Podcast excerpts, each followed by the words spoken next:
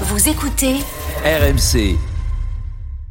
RMC, à vous de nous dire. On vous pose une question d'actualité, vous répondez au 32-16 et sur notre compte Twitter. Bonjour Margot Bourdin. Bonjour Mathieu, bonjour Peggy. Bonjour Margot. Bonjour à tous. La question du jour, avez-vous encore les moyens d'être généreux? Et on vous pose la question parce que tout le week-end, c'est la collecte nationale des Restos du Cœur dans plus de 7000 supermarchés de France. 38e édition marquée cette année par l'inflation, plus 14,5% pour les produits alimentaires sur un an. Et avec cette flambée des prix, la crainte est grande de voir les dons baisser. Les Restos du Cœur alertent d'ailleurs depuis plusieurs mois, d'autant que l'année dernière, plus d'un Français sur trois a moins donné à des associations, résultat d'un sondage Odoxa pour l'Observatoire de la générosité. Des dons qui se sont élevés à 200 euros en moyenne, soit 7 euros de moins que l'année d'avant, parce qu'ils peuvent moins se le permettre. C'est la principale raison invoquée.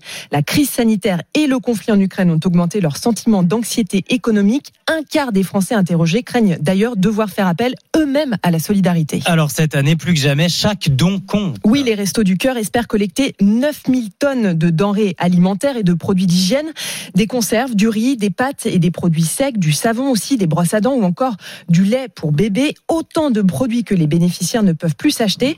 Si on prend l'exemple des couches, par exemple, cette semaine, le PDG de Système U a déclaré anticiper une flambée des prix de ces produits, plus 25% ces prochaines semaines. L'enjeu est donc euh, énorme en ces temps d'inflation, alors que les Restos du Cœur font face à un, un rebond de nouveaux bénéficiaires, plus 22%. Oui, certains centres enregistrent même une hausse des inscriptions de 30 à 50% en quelques mois cet hiver. Le constat est plus grave et plus rapide que ce qu'on a connu pendant euh, la crise de 2008, dit le patron des Restos du Cœur. La misère est beaucoup plus forte et le profil des bénéficiaires change. La moitié des nouveaux inscrits à moi à moins de 25 ans. Les familles monoparentales, principalement des femmes seules avec enfants, représentent un quart des bénéficiaires.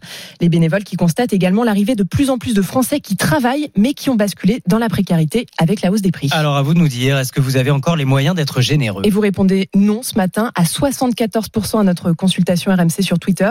Comme Laurent qui commente, si ça continue, c'est bientôt moi qui ira au resto du cœur. Et Pierre nous écrit, merci Margot, Pierre nous écrit sur euh, l'appli RMC ce matin, moi je donne plus, hein, c'est très dur avec toutes ces augmentations, euh, loyer, essence, l'alimentation. Je vis seul avec trois enfants, je pense à ma famille, euh, commerçant sur le marché, euh, poissonnier, quand il nous reste de poissons, on, on donne, mais c'est vrai que de manière personnelle, je le disais tout à l'heure, quand le paquet de pâtes augmente de plus de 20%, quand les, les couches augmentent de 25%, comme le prédit le patron de Système U, bah, on y réfléchit à deux fois avant de prendre en plus ces produits-là dans le caddie pour ensuite les, les donner au resto.